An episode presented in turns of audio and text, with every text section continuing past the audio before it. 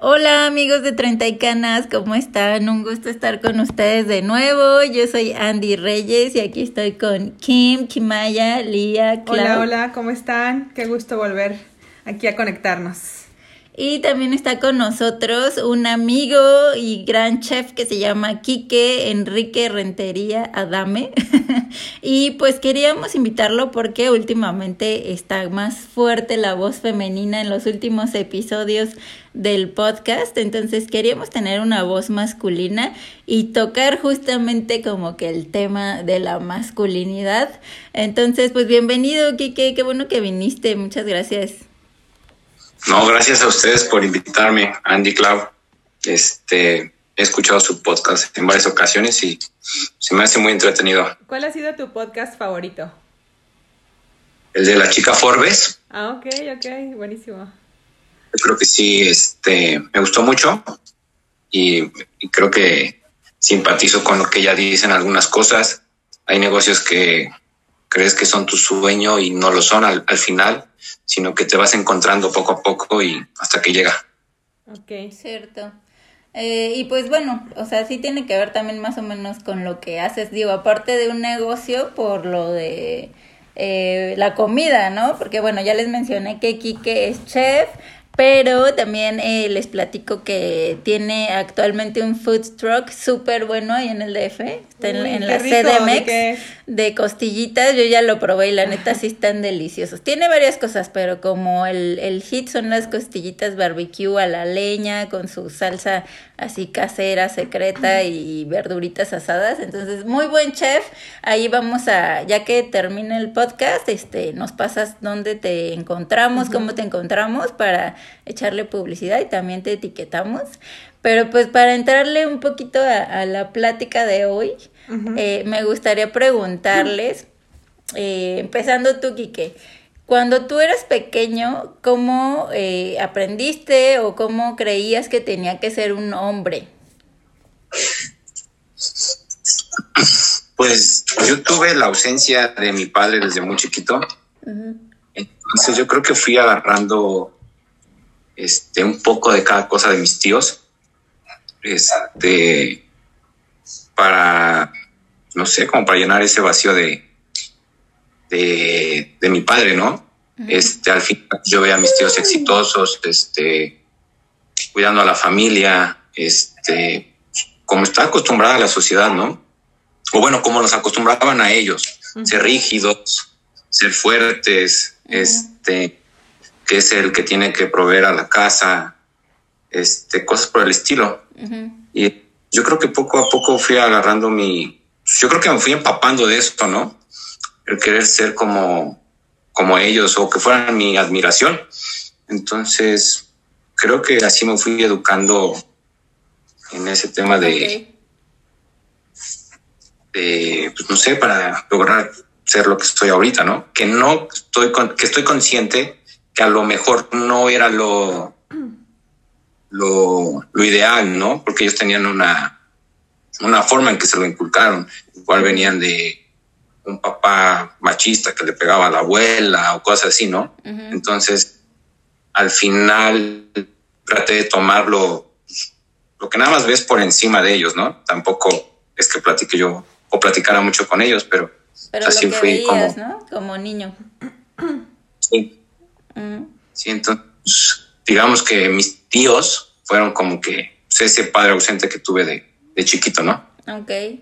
¿Tú Tú, Kim, ¿cómo, cómo veías al hombre? ¿Cómo debía ser un hombre cuando eras niña? Bueno, yo, fíjate que ahorita eh, me recuerda mucho, estoy conviviendo mucho con mi hermano menor, que bueno, ya es papá, tengo a mi sobrina, y es muy curioso porque ahora menciona aquí que no, como consciente o inconsciente toman ciertas acciones de la, del rol, en este caso masculino, mi papá, como cómo actúan hasta de la misma manera. Entonces de repente así, eh, bueno, a diferencia de mi papá, mi papá no hacía cosas de mujeres, o sea, me refiero a que pues lavar los trastes, pues nada, o sea, cambiar el pañal a la niña cero, o sea, él era el que se encargaba como de llevarnos a, a jugar, a pasear, ¿sabes? Este, iba a veces a las cosas, por cosas pesadas, pero él no era la persona que como que hiciera cosas como cambiar el pañal o Del lavar- hogar. Ajá, del hogar.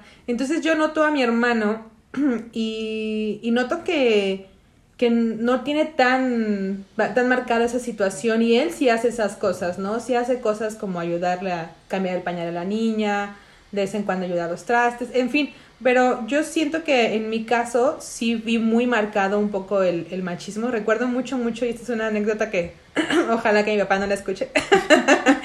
Pero me acuerdo que, bueno, yo era joven y rebelde y recuerdo que, o sea, mi, mi papá me decía, es que ¿cómo es posible, hija? O sea, te gusta tomar cerveza y aparte te gusta jugar fútbol. O sea, esas son cosas de niños. Así me lo dijo, ¿no? Y para mí fue como, wow.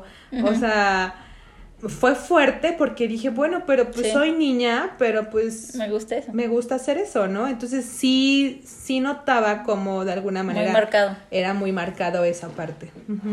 Ok. Eh, yo crecí, eh, pues por lo visto, la- lo que estamos describiendo es como vimos a nuestro papá, ¿no? la la sí. pregunta estaba muy general, así de cómo ves cómo tenía que ser un hombre, pero estamos describiendo básicamente a nuestro papá o a la figura paterna Sí. que tuvimos. Eh, y pues sí, ya mejor de plano describo a mi papá.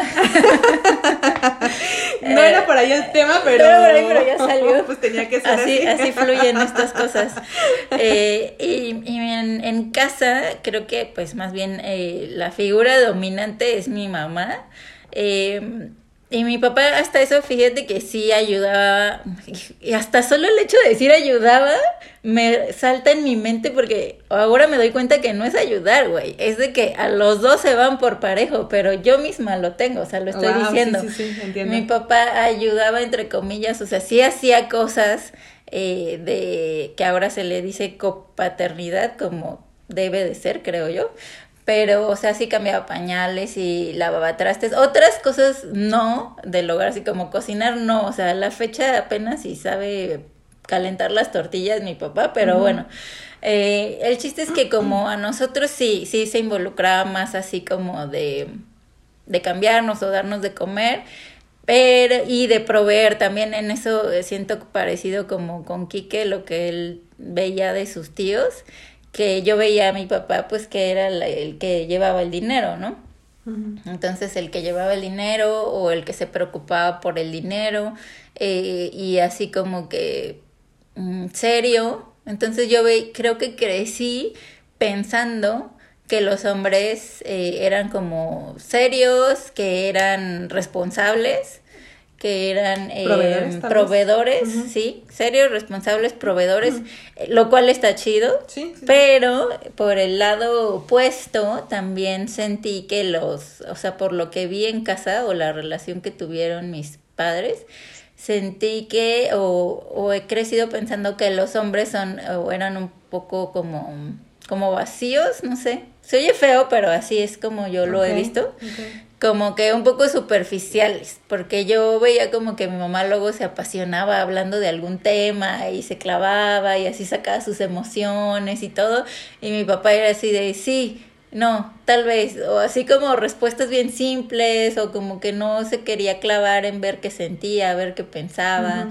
Entonces yo pensé que todos los hombres eran así, la verdad, así Mm, como que no tenían profundidad en sus reflexiones o en sus emociones y ya tiene unos años que lo estoy trabajando. No creo que esté por completo trabajado, pero sí ese es como que mi concepto de hombre, así como que esas dos esas dos polaridades, ¿no? Como que la- lo positivo, por así decirlo, de ser responsable, ser proveedor, ser este mm, como un pilar, o sea, como que algo que te da seguridad, porque eso sí, nunca siento que, que me vaya a faltar algo por parte de mi papá.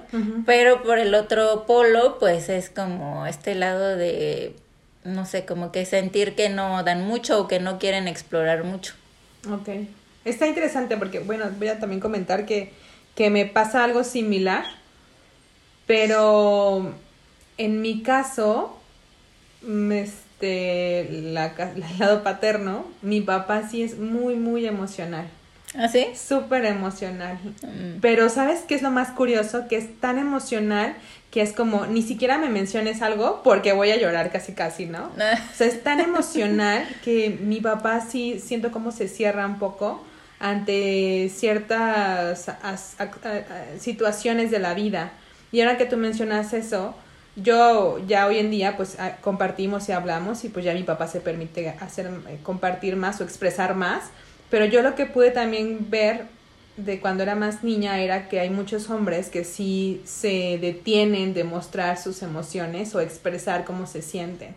¿Por qué? Porque de alguna manera aprendieron así de, no tiene, el hombre no tiene que llorar, ¿no? El hombre tiene que ser fuerte, el hombre tiene que trabajar. O sea, todas estas cosas que les inculcan en su niñez, pues hoy de alguna manera siguen siendo muy fuertes. Y si lo, y si lo ponemos un poco en salud, pues también perjudica la, de manera este, física y mental, ¿no? Porque todo el tiempo así de, no manches, tengo que ser el proveedor, ¿cómo voy a fallarle a mi familia? No, no puedo llorar, ¿cómo me va a hacer llorar esta chica o esta situación? No, o sea, entonces sí es una situación, creo, muy delicada que si el hombre no tiene esta, estas ganas de, de cuestionarse, de decir, bueno, ¿y por qué no puedo llorar? ¿No? Bueno, ¿por qué? O sea, no podemos trabajar en, copaternidad, en conjunto, o sea, ¿por qué no podemos hacerlo así? Y ya eso creo que a nivel generacional pues nos lleva ya a otro espacio de, de compartir mucho mejor, ¿no? Entonces, ahorita me gustaría como reestructurar la pregunta, Kike, para que tú nos platiques un poco cómo ha sido para ti crecer con este tipo de ideas, con la sociedad, con tus tíos, en el caso de la ausencia de tu padre, pero cómo fue para ti esta, el ser hombre, ¿no? Crecer como hombre. ¿Cómo ha sido para ti? Es que ahorita que tocas el tema, Claudia, se me vino a la mente este que nos van como domesticando, ¿no? Este, nos van, al final esta, la vida es un ensayo, ¿no? Y ahorita que dices eso de los papás, me acuerdo ahorita, se me vino a la mente muy, así un flash muy cañón. Una vez regañándome, mi papá me dijo, no, es que no llores. Y ahorita que como que, ah, caray, sí es cierto, ¿no? Te van, pues la... Ahora sí que yo hablo ahorita de mi papá porque es lo primero que se me vino a la mente, ¿no? Sí, está bien. Y sí, que te vas a pensar, el no llorar, el que te digan, es que no puedes ser, este, no te puedes ver frágil, no puedes ser sensible. Son cosas que ahorita, o que ya llevo rato como modificándolas, ¿sabes? Transformando este tipo de, de expresiones, ¿no? Al final los hombres también tenemos problemas, tenemos preocupaciones, este... Emociones. Emociones. En lo particular, sí me considero una persona sumamente emocional, sí soy muy llorón, creo. lo mismo de que nos van domesticando y haciendo a una forma, este, como que lo reprimes, ¿no? Como el sentirte vulnerable, cositas así, como que vas poniendo muros y no dejas que entre más. Entonces, igual a lo que decía, este, o a lo que decían, como no me digas esto porque me puedo poner triste, ¿no? Entonces, pues ha sido, esto, esto es, es como un proceso toda la vida, ¿no? Y últimamente creo que he ido modificando varias este, actitudes este, transformando pues, este, varias, este, pues sí, no sé cómo, sería, por ejemplo, un hombre que tú ahora, eh, te, no sé, que admires o que te gustaría aspirar a hacer algo así, como ese tipo de, de masculinidad, ¿no? Porque no dejas de ser hombre, o sea, sino que es otro tipo de descripción a lo que antes se conocía como ser hombre, que era esa rudeza y esa este fuerza. Ajá. Sí, es que realmente te, volvemos a lo mismo. Estamos educados a ser fuerte, a ser el macho alfa, ser fuerte, el proveer y cosas así, ¿no? Pero pues creo que es momento o llega, bueno, creo que te llega en cierto momento, ¿no? Bueno, en lo particular, hablo por mí, ¿no? Hay muchos. ¿Puedes compartirnos un momento? Que siguen. Un momento. Que siguen Perdón, que siguen cambiando actitudes de no, este, mientras más este bebas o mientras más salgas con mujeres y cosas así, vas a ser más chingón, ¿no? O algo así por el estilo. Cuando a lo mejor no, sino a lo mejor la idea de masculinidad ahorita para mí, no sé, es saber cuáles son mis retos, cuáles son mis pasiones, qué es lo que me gusta, cuáles son mis expectativas y a la vez saber cuáles son mis temores, este, a qué le tengo miedo, qué es lo que viene, ¿no? Entonces, es algo así como... Como ser más consciente de ti mismo, o sea, sin clavarte tanto que en uno que en otro tal vez. Sí, claro. Sí, mi pregunta era un poquito, o sea, ya que mencionas esto y está muy padre, como si tienes algún recuerdo así de no manches, en este momento fue, fue cuando me di cuenta así de qué estoy haciendo, o sea, algo que tengas así como muy, muy claro en ti, en tu camino, que te hayas dado cuenta de que ya no tienen que ser así las cosas, que las cosas pueden ser diferentes. Mm. Sí, es que yo creo que fue cuando te das cuenta que, no sé, en lo particular, ¿no? Que alguna, o, que varias relaciones no han funcionado por alguna razón. Creo que ahí es cuando te pones a ver, ¿y qué estoy haciendo mal, no? Este, a lo mejor es porque quiero ser esto o, o finjo ser esto. No sé, yo creo que ahí fue cuando dije, estoy haciendo algo mal, tengo que ver qué puedo modificar en mí, qué puedo transformar para llegar a una evolución como persona, ¿no? Para evolucionar como persona. Y creo que fue en, esos momentos en los que decidí cuestionar un poquito más las cosas. Ay, qué padre. Eso me encanta porque eso es lo bonito de las relaciones que te que aprendes un buen de ti. Son un espejo y luego te reflejan lo que menos quieres ver, pero, está bien, hay que, hay que aceptarlo. Eh, y a veces sí hay momentos como en específico, como tal vez lo tuyo fue como más gradual, porque dices que fue, ¿no? Ya después de ciertas relaciones que no funcionaron, o sea, de algún tiempo. Pero no sé si has tenido tú, Clau, por ejemplo, algún momento en específico que te hayas dado cuenta, o sea, que tú como mujer tenías un concepto tal vez que del hombre que no estaba funcionando en tu vida? Pues cuando era más niña, ¿no? Tenía estas ideas de que pues tal vez mi, mi pareja o mi compañero pues tenía como que ser responsable de mí, ¿no? Como que tenía esta idea de, de que estamos juntos, pero él es el responsable de mí, ¿no? Como, como delegándole mi responsabilidad a él de, pues, de mi vida, ¿no? Entonces, como que yo creo que ahí fue cuando termino una relación y me doy cuenta que pues no, así no es. y, y empiezo yo a retomarme, retomarme y darme cuenta que pues, o sea, somos independientes, somos totalmente... También, eh, sí somos independientes, pero también hay que caminar juntos, es, es, un trabajo en equipo, ¿no? Como que sentía mucha dependencia del hombre, de la parte de, del hombre. Mm. De, mi, de, mi, de mi parte. Sí, sí, sí. Hacia, hacia esa figura. Creo que yo me fui al, al otro extremo y estoy segura que tiene mucho que ver con justo lo que vimos con papá y mamá, pero malditas sean, estamos ir a terapia, amigos. Pero sí, o sea, ahorita que dijiste eso, yo me fui al otro extremo porque creo que yo más lo he visto, no así tal cual, obviamente, no es de que lo piense cuando estoy con, con una pareja, pero como que está ahí así como que en el fondo de mi mente, así de que los hombres son un estorbo. Wow, se, se oye súper feo, ya sé, se oye súper feo, pero este siento que sí sí va por ahí así como que es que si estás con un hombre no avanzas en tu carrera no avanzas en tus metas en tus proyectos y sí definitivamente estoy ahorita oyendo algunos diálogos de mi mamá en, en flashback como diría Kike pero o sea sí es algo que que estoy trabajando y que definitivamente quiero cambiar porque no está chido, o sea, para nada está chido tener esa idea eh, y si es más equilibrado algo así, ¿no? Pues que tanto el hombre como la mujer están en su camino, están deconstruyéndose, eh, o sea, están dejando la etiqueta de lado porque obviamente nosotras también como mujeres tenemos nuestras propias eh, feminidad muy encasillada a veces eh, pero así como llegar a, ese equilibrio y esa libertad y como, pues sí, ¿no? Que fluya. Está cañón. Sí, está fuerte. Lo primero que pienso es como Y lo, lo, lo dijiste, Kike, ¿no? Cómo ves a tus tíos, ¿no? Y en el caso de nosotros vemos a nuestros papás, a nuestras mamás.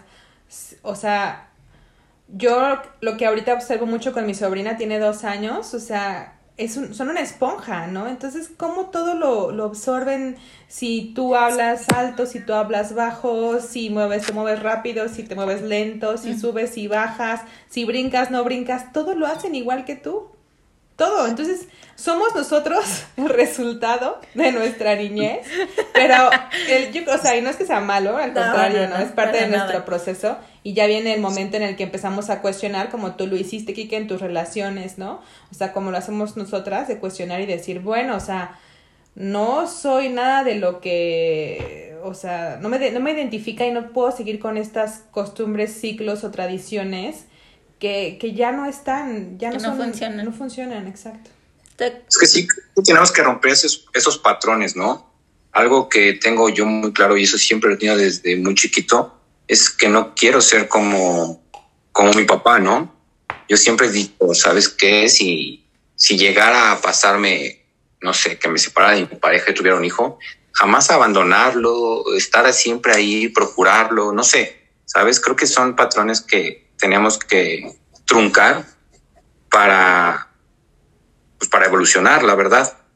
Y hacer este, estos, esta transformación, este cambio, no para quedar bien como ahorita, ¿no? O bueno, como en esta sociedad que estamos, ¿no? Como que se pone de moda algo y hacerlo por eso, ¿no? Sino cuestionarnos por qué lo hago, para qué lo hago y para dónde voy. Yo creo que es mejor, bueno, tener esa pregunta hacia dónde voy, qué quiero hacer para o qué hago para modificar todas estas actitudes. ¿Y ya no estás en contacto con tu papá o ya después sí? No, sí, lo sigo viendo y, y el día que hablé con él, le dije todas sus razones, todas sus verdades. O sea, ¿se dejaron de ver mucho y luego hubo como un reencuentro? Ajá. ¿Cuántos se dejaron de ver? es que, es que es así como en etapas, ¿no? De chiquito sí nos dejó de ver muchísimo tiempo, luego regresó como en mi adolescencia, este, pero pues ahí ya no lo pelabas, ¿no? Ya como que no te, no influía en mí como lo hacía de chiquito, ¿no? Este, y ahorita. sí. Y ahorita, y ahorita creo que yo tengo una relación muy, muy padre con mi papá, nos, nos contamos cosas, este, le cuento este, algún problema, alguna situación o cosas así, y muy, muy en paz, muy tranquilo, ¿sabes? ¿Tú sientes que él también ha hecho como cambios o se ha cuestionado de, su vida y así? No creo, soy muy honesto, no creo que él este, haga ese tipo de cambios, ¿sabes? Sí creo que está muy acostumbrado a... Ay, ojalá no lo escuchen, ¿no? Como, te puedo decir que mi papá es un machista todavía, soy muy honesto. Yo creo que sí tiene esa idea de, de del machismo.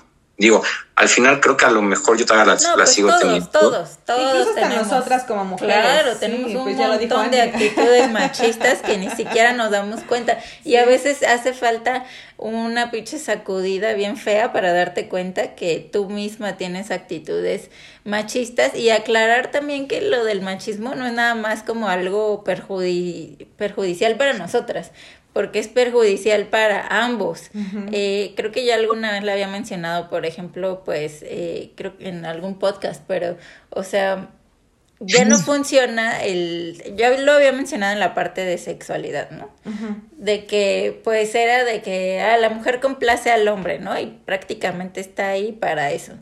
Y así se veía antes. Y ahora pues como que se está dejando eso, pero no por completo, todavía está como que muy arraigado en nuestra mente. Pero no es de que al, solo a las mujeres les perjudique eso, también a los hombres, porque ellos se dan cuenta que no están teniendo una relación muy placentera con sus parejas, que no están satisfactorios, etcétera, y pues obviamente se sienten mal, él se siente mal y ella se siente mal, o sea, nadie está ganando, los dos estamos perdiendo, tanto mujeres como hombres, en tener ese tipo de, de creencia de que así debe de ser el hombre, ¿no? O así debe de ser la mujer.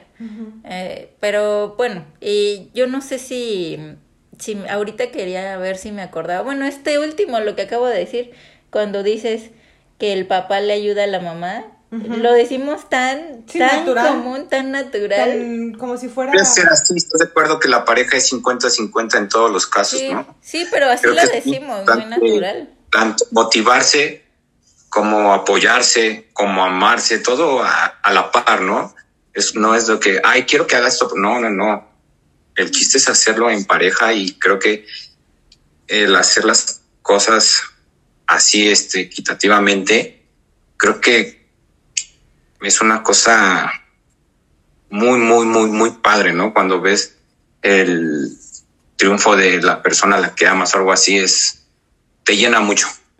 Y es que yo creo que al final, más bien al principio de toda la historia humana, creo yo, era hacer equipo, ¿no? O sea, el esposo va, trabaja, siembra y lleva toda la casa para que la esposa, pues, prepare los alimentos, cuida a los niños, etcétera. Pues esa era la, la dinámica inicial, equipo. ¿Qué pasa después? Que durante el tiempo que el esposo es así de, ya llegué vieja y ya, sé de comer, ¿no? Ya no era equipo, sino ya, no era como una domin- un dominio, ajá, ¿no? o la mujer sumisa, etcétera. Entonces se van perdiendo el, el significado de equipo, de matrimonio. Y está bien padre lo que comentan, que, que ya hoy en día, y yo creo que es a nivel gene- generacional, o sea, a nivel de, de, de, proceso huma- generacional, de humanidad, a eso me refiero, que ya nos toca empezar a voltear a ver como la raíz de, ok, pues es que tendríamos que ser un equipo, porque me hizo un poco de ruido lo que decías, Kike, de que eh, tiene que ser equitativo. Y puedo diferir un poquito ahí porque pues más bien es como hacer equipo, porque igual y yo no puedo hacer lo que el hombre hace, me refiero a que pues yo no tengo las mismas habilidades, ¿me, me, me explico? Así como, bueno, pues va, no hay problema, o sea, yo hago de comer porque me encanta hacer de comer, yo mujer, pero puede ser el hombre, en el caso tuyo, Quique, que eres chef, ¿sabes qué? Pues yo me aviento la comida, dale, pues yo me aviento acá, no sé, Otra cosa. otra cosa, pero a lo que voy es como el equipo. Sí, y, sí, y sí. es, es algo. Es, es muy chistoso porque eh, ahora que lo menciono, pues todo ya existía, ¿no? El matrimonio, el trabajo en equipo, la medicina tradicional y con el paso del tiempo todo se va perdiendo. Se, va- se puede distorsionar. se ¿no? va distorsionando, más bien es la palabra, exacto. Se distorsiona, se malinterpreta y la gente empieza a abusar de esos papeles. Entonces está muy padre que ya hoy en día podamos nosotros eh, cuestionarnos y, y ver que no tiene que ser así, que podemos ser un equipo, que tú puedes dar, que yo puedo dar, que tú puedes llorar, que yo también puedo llorar, que tú puedes expresar, yo puedo expresar. Entonces yo creo que eso es lo, lo, lo padre que también estamos viendo contigo, Quique, porque también hay que reconocer que en el mundo allá afuera eh, somos muy afortunados, creo yo, porque tenemos esta, estas experiencias, pero hay gente que, o sea, el Señor le sigue pegando a su esposa o a los hijos, o incluso hasta al revés, ¿no? O sea, hay un... Hay Sí, otra- no, o sea, hay, hay polaridad, hay este polaridades muy cañonas, pero yo ahorita quería preguntarles algo en el otro, en el lado opuesto, o sea, porque ya platicamos un poquito de lo que hemos notado que son como patrones eh, que no nos hacen tanto bien respecto a la masculinidad, o más bien cómo vemos la masculinidad, cómo la etiquetamos, ¿no? Y- Pero me gustaría saber, porque hay cosas que, o sea, todo esto de lo que hablamos hace, no sé, 50 años, tal vez sería un escándalo, ¿no? Que estuvieras diciendo, ay, que, que Quique se pone a llorar con las películas, o que Claudia se pone a tomar chela y jugar fútbol. O sea, a lo mejor hace 50, 100 años era un escándalo. Yo les, o sea, poniéndolo en nuestra perspectiva, ¿qué eh, qué actividad o qué cosa o qué han visto hoy que a lo mejor les choquee un poco, o sea, que les choquee, que digan, no manches, eso está mal, o sea, en ese aspecto de géneros y de, de actitudes de los chicos, o sea, no sé, que hayan visto algo en internet, en una película de unos chavitos en la calle, o sea, que les haya choqueado un poco, que digan, güey, eso está mal, porque todos lo hemos sentido. Sí, claro. ¿Estás de acuerdo? Todos hemos sentido alguna vez eso de que, ay, güey, así no debería de ser, o sí, ¿sabes? Ajá. Y mi punto es como, güey, a lo mejor lo que estamos diciendo hoy nosotros que no está bien, en 50 años alguien va a tener su podcast o lo que vaya a existir en ese entonces y decir, güey, o sea, Estas chavas estaban bien. esa crazy. generación estaba bien podrida.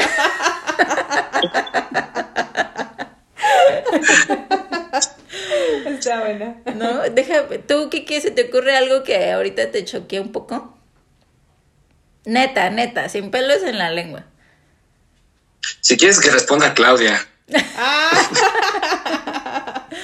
Ay, es que estoy, pensando, se los juro, pero no me viene ahorita algo como muy así en, fresco. Sí, sí, sí. Este, bueno, yo por ejemplo, algo como estoy mucho en TikTok.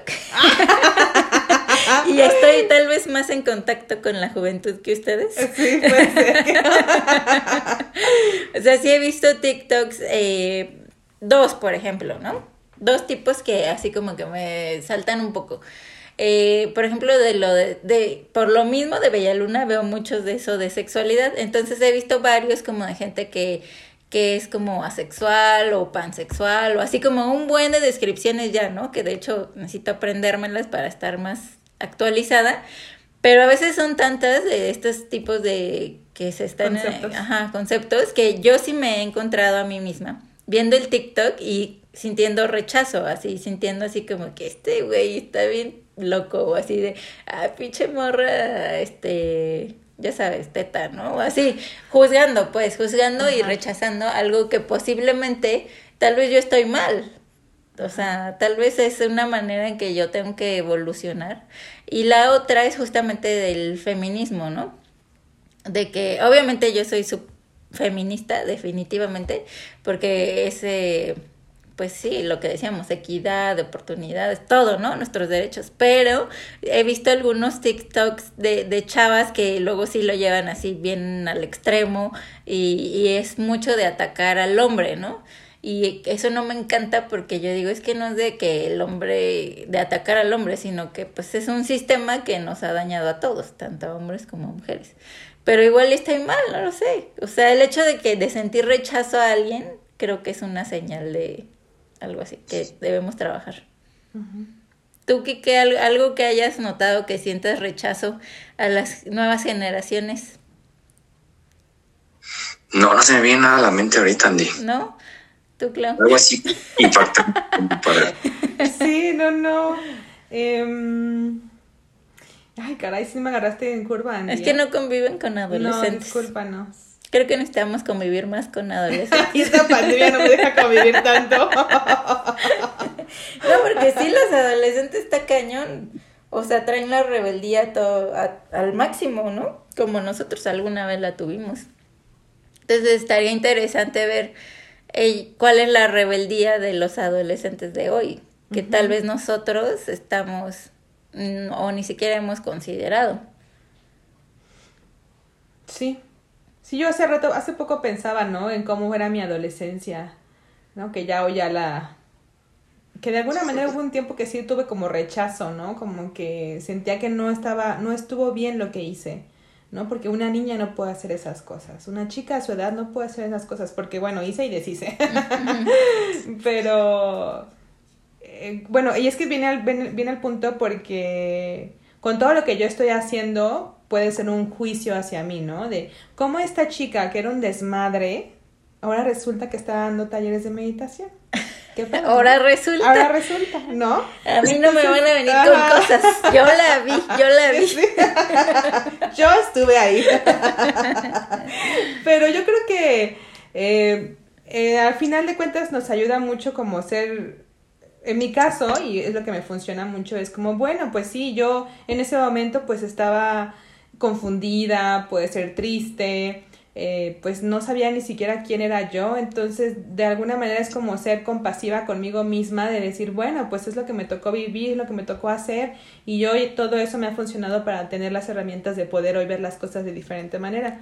Y eso es lo que me ha ayudado a aceptar mucho la situación de las personas, que a veces sí no, no puede parecerme que está súper mal, pero también digo, güey, es su proceso, es su onda, y, hay cosas que no me podrían parecer, pero mi, mi camino me ha ayudado a ser mucho más empática con los demás. Sí, a saber que es un proceso, como Sí, es un proceso, es parte de lo que tenemos que vivir para que decía en nuestra escuela, el padre decía, porque estábamos en una escuela católica, decía que la vida era cachetona y que la vida te, la va, te va dando cachetadas. Entonces nos dio cachetadas por todos lados. Bueno, a mí no. ya estoy bien cachetona. Oye, ¿y tú eras rebelde de adolescente, Quique? Yo sí, no, yo sí fui, yo fui un desastre de, de, de, adolescente. Creo que todavía lo sigo siendo, este, pero yo creo que más controlado, no sé, según yo, ¿no? pero sí, yo sí fui un rebelde y este, es a lo, a lo que dijo ahorita Clau, que como a lo mejor este, la chica la hora da cursos de meditación, ¿no? Igual puede ser en mi caso, como el güey este que salía con bastantes chicas o algo así, viene y que, que no hay nada, que no hay nada mejor que una pareja 50-50, el demostrar todos tus sentimientos, decir que eres amoroso, que eres este débil, que eres tierno, no sé, ¿sabes? Entonces, creo que también hay un, pues es un cambio al final y creo que es bueno. Sí, no, yo no sé si fui tan rebelde, o sea, sí tuve mis ratos rebeldes definitivamente, pero eh, creo que más bien me encantaría contestar si me dijeran así de, ay, o sea, ¿tú qué te sientes asesora de carrera en LinkedIn con tus fotos así toda profesional? que no rompe un plato. que no rompe un plato. Eh, y, pero sí, tú andabas también en el desmadre y aquí escapándote a, a Maruata. Y yo le diría, güey, pues eso hacen los rockstars. Y yo soy una rockstar. y está bien padre lo que ahorita sacamos en tema, porque tiene que ver mucho con el machismo, ¿no? Porque viene esta parte que nosotros nos hemos permitido como perdonarnos, entre comillas, más bien es como aceptar lo que vivimos. Un hombre machista hoy puede, puede, puede abrir su corazón y decir, o sea, más bien el miedo que puede haber ahí es de que, no, pues es que yo soy el hombre de la casa, yo soy como el que, me, el que manda, ¿cómo es posible que mi esposa venga a decirme lo que tengo que hacer? ¿No? Entonces, es algo similar, es un proceso que incluso hay hombres, mujeres, que tienen que pasar incluso hay personas que se mueren en el último instante de su vida, siguen igual así machos, ¿no? Pero es lo que nos toca vivir a cada quien. Entonces hay, eh, es como una invitación a que igual y tú puedes ser muy macho o muy feminista y decir, güey, ¿cómo de repente voy a hacer todo lo contrario? Güey, es totalmente válido, es parte de la vida. Y no tomarnos tan en serio, ¿no? esa etiqueta de machista o de que es que yo soy el hombre de la casa, ¿no? Y siempre estar dispuestos a, aceptar que nos equivocamos, porque a lo mejor lo que estoy diciendo hoy en unos cinco años diga, ah, no manches, estaba bien pendeja. Pero no es de que estaba bien pendeja, es de que pues es el proceso y no te debes de casar con un personaje. Igual eh, por lo que dijo hace ratito Kiki, que ya se me había olvidado, ¿no? Que, que no quiere ser como su papá. Yo siento que ahí también es como que un arma de doble filo porque va a haber cosas que nos vamos a parecer a nuestros papás, inevitablemente va a haber cosas que tú te parezcas a él y nosotras vamos a elegir parejas igualitos que a nuestros parezcan papás. a nuestros papás, o sea, es inevitable, no es como que de repente te cambiaron el chip, te reiniciaron el sistema y ya vas a escoger a otra pareja totalmente distinta o nunca vas a tomar ninguna actitud que tomó tu papá, o sea, es imposible, ¿no? También es resistirse ante algo que es. O sea, lo hace peor el decir, chao ¿no? Estoy diciendo lo que dijo mi papá o decir, chale, mi vato está haciendo lo que hacía mi papá o así como que es sufrir más algo que ya va a venir de cajón y es mejor igual tomársela tranquila, reírse, si se puede mejorar, que se mejore y si no, pues ya, güey, ya. Así es la humanidad, somos imperfectos y a eso vinimos a cagarla, divertirnos y vivir. ¿Quieren terminar con algo? ¿Qué ¿quieres terminar con algo? Porque ya se nos anda acabando el tiempo. Pues, hablando esto de masculinidades, yo creo que pues hacerlo de forma consciente, ¿no? Creo que tenemos este que cambiar nuestros pensamientos, actitudes para llegar a una mejor versión de mi masculinidad en lo personal, ¿no? Este es una transformación que me está agradando o que llevo algún tiempo cuestionando muchas cosas y haciendo algún pequeño cambio, ¿no? Que sé que es para, para bien. Va. No, pues te va a ir chido tu club. ¿Algo con lo que quieras cerrar? No, pues ahora sí que muchísimas gracias, Kike, por acompañarnos. Ah, dinos dónde, cómo te encontramos para que la gente que anda allá en el DF vaya a probar tus, tus ribs, que están bien sabrosas. Este, está, mi página está como el Tragadero Food Truck en Instagram y en Facebook. Este, ahorita nada más estamos tomando pedidos hasta el día jueves y ya nos dedicamos viernes, sábado y domingo a repartir. Este, y cuando gusten. Y también haces como que eh, eventos y eso, ¿no? ¿O ya no? Sí, sí, yo, si tú me dices quiero una cena para dos, hacemos una cena para dos. Quiero una cena para diez, hacemos una cena para diez. Creo que en cuestión de la cocina nunca he dicho que no a lo que sea. Sí, el Kike es súper amante de la cocina. Hasta trae un, un tatuaje que dice algo de, de comida, ¿no? ¿Qué dice tu tatu? Dice vivir para cocinar, cocinar para vivir. Ah, perro, no, no, pues sí, definitivo hay que ir a probar esas Así costillas. de perrona va a estar su comida, ¿eh? No, pues muchas gracias por estar con nosotras, Kike. No, gracias a ustedes por invitarme y pues platicar un poquito de esto, ¿no? Cómo lo, cómo lo veo yo. Sí, Estoy hablando gracias. por mí. Gracias Sí, por sí, compartir sí. tu, Como tu- dices, como dices, a lo mejor en 50 años o en 5 años o en 2 años va, lo va a escuchar un güey vecino, no, este, perdón, este cuate no sabe ni qué decía, Sí. cosas así. O pero tú mismo, viendo- Kike, vas a decir, ¿qué pedo conmigo? ¿Qué estaba diciendo en esos dos años? Pero bueno, es el proceso, no se puede Sí, ir al no, paso no. 100 sin el paso 20, ¿no? Pero bueno, muchas gracias. Los queremos mucho, amigos. Gracias, nos vemos pronto. Besitos. Bye bye.